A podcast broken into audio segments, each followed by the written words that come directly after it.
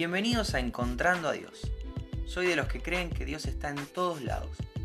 ¿Lo buscamos juntos?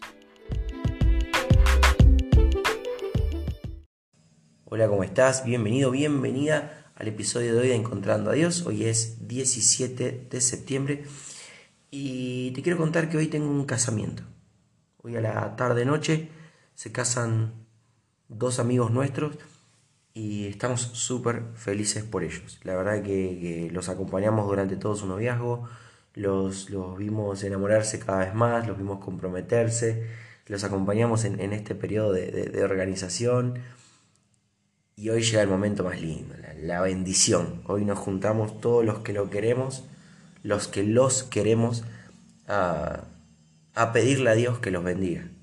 Vamos a celebrar en el Señor el amor de ellos. Vamos a comer, sí, vamos a bailar, sí, claro, pero vamos a pedirle a Dios que bendiga esa nueva familia que, están formando, que bendiga este camino que están tomando los dos para potenciarse, para corregirse, para acompañarse, para proyectar.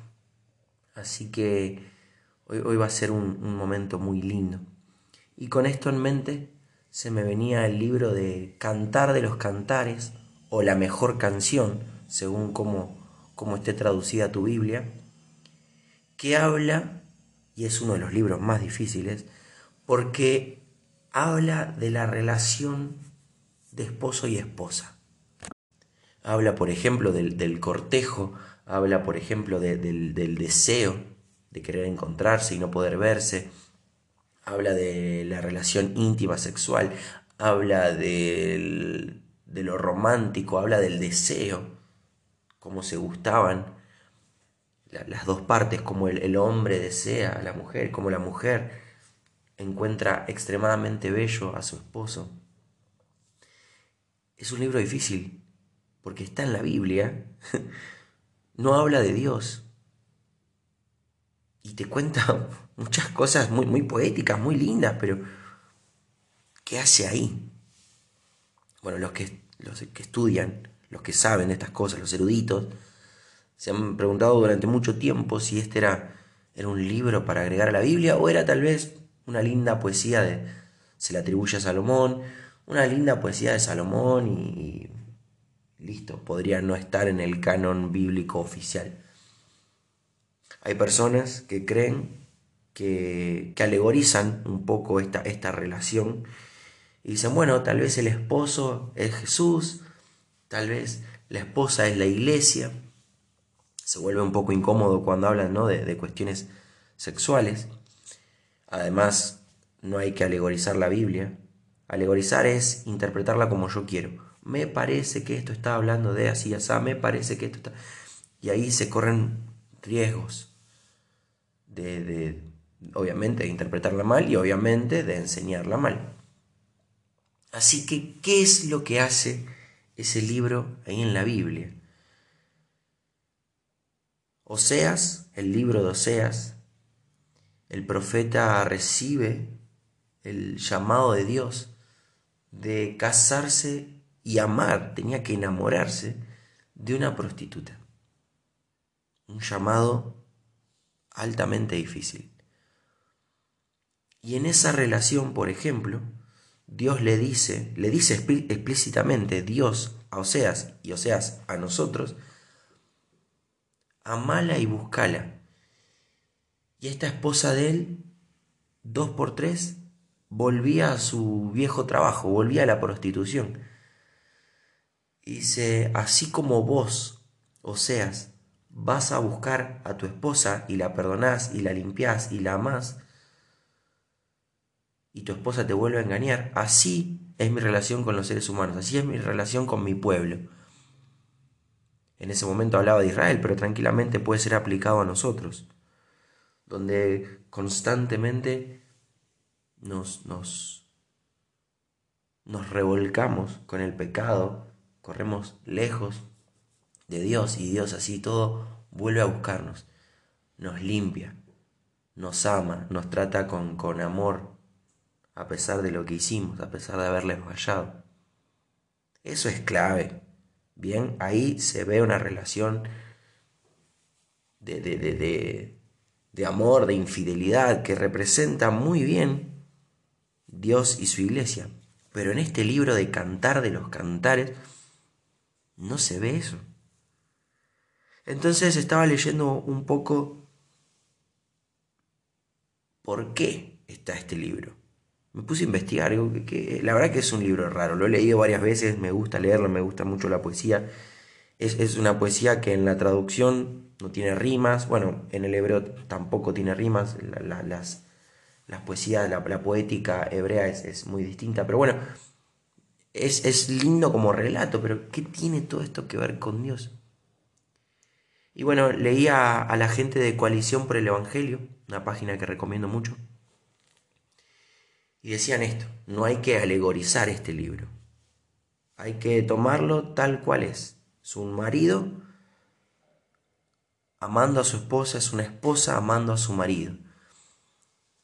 ¿Y dónde entra Dios en todo esto? Bueno, que en una relación cimentada, una casa edificada sobre la roca, sobre Dios, sobre los principios bíblicos, va a ser una, una relación feliz. ¿Le va a ir bien en todo? No. ¿No van a tener peleas? No. Pero van a saber pasar las pruebas juntos. Van a saber acompañarse, van a saber animarse. La relación sexual, por ejemplo, es algo que en el matrimonio es, es maravilloso. es, esa es la, la manera en que debe ser concebido, ¿no? en el matrimonio, de a dos, respeto mutuo, todo eso lo dice este libro. El cortejo, esto de, enamorar, ya te casaste, está bien, pero de, enamorar a la novia, de llevarle flores, chocolates, invitarla a pasear, decirle qué linda que está, comprarle ropa. La esposa, diciéndole al marido, qué lindo que sos, no hay nadie más lindo que vos, te deseo, te extraño, te, te espero. Todo eso forma parte de, la intimidad que el Señor quiere que, disfrutemos las parejas. Ahora, ¿qué pasa si de pronto sos soltero, sos viudo, sos divorciado? Bueno, también hay una realidad más poderosa que, que la pareja acá en la tierra. Y es la relación de Jesús con su iglesia. Esto sí lo podemos encontrar en la, en la Biblia. La iglesia, los hijos de Dios, como la esposa del Cordero.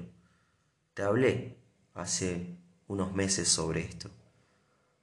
Creo a mi gusto que es uno de los mejores episodios que grabé porque lo que compartimos es poderoso. Dios amando profundamente a la iglesia como un marido a su mujer entregando todo, literalmente Jesús entregando todo, hasta su propia vida, para demostrar cuánto ama a su iglesia. Entonces el matrimonio es hermoso, es un regalo de Dios, es para las parejas, es, es, para la edificación mutua, es para el crecimiento, es para la gloria de Dios. Es un deseo de Dios, la familia pero es una probadita de lo que el Señor ama a su iglesia. Es un reflejo falible de un amor infalible que tiene Jesús por su iglesia. Y todo esto se me viene a la mente. Estoy ultra emocionado por, por, por estos amigos que se casan hoy. Obviamente esto y, no sé si es raro, pero me enamora más de André porque recuerdo todo lo que fue nuestro noviazgo, todo lo que fue el, planificar la boda, el, proponerle casamiento. Me acuerdo algunas citas. Seguimos teniendo muchas citas, salidas, paseos, nos encanta. Salir a comer. Pero me imagino en, en mi amor imperfecto a André en el amor de Lisandro y Carla, que son quienes se casan hoy. Se aman un montón, pero es imperfecto también. Me imagino lo, superador y lo maravilloso que va a ser esa, esa unión de Jesús con su novia, con la iglesia. esa gran boda que vamos a vivir en el cielo, esa unión inquebrantable que no tiene que ver con, nuestro amor falible, que no tiene que ver con, con, si le fallamos o no a Dios, porque de hecho le fallamos y le somos infieles todo el tiempo. Tiene que ver con el amor de Jesús, tiene que ver con, con el sacrificio de Jesús. Todo esto es posible porque Jesús demostró su amor yendo a una cruz y dando hasta su última gota de sangre por nosotros. Esto es enorme. Esa es la, la muestra de amor más grande de todas. Y, está bueno llevar chocolate, y está bueno invitar al cine, está bueno una cena romántica, pero dar la vida así por el otro, esa es la mayor muestra de amor. Entonces, en, esta situación que vamos a vivir en un par de horas del casamiento, en el libro de Cantares que cuenta cómo es la, el, matrimonio que Dios espera de sus hijos en respeto, en amor, en deseo, pero también en, en, en, Jesús como el esposo que vuelve a buscar a su novia, su iglesia, sus hijos, comprados a precio de sangre. En esto me encuentro a Dios. Esto te quería compartir hoy. Espero que te bendiga. Espero que estés como una novia,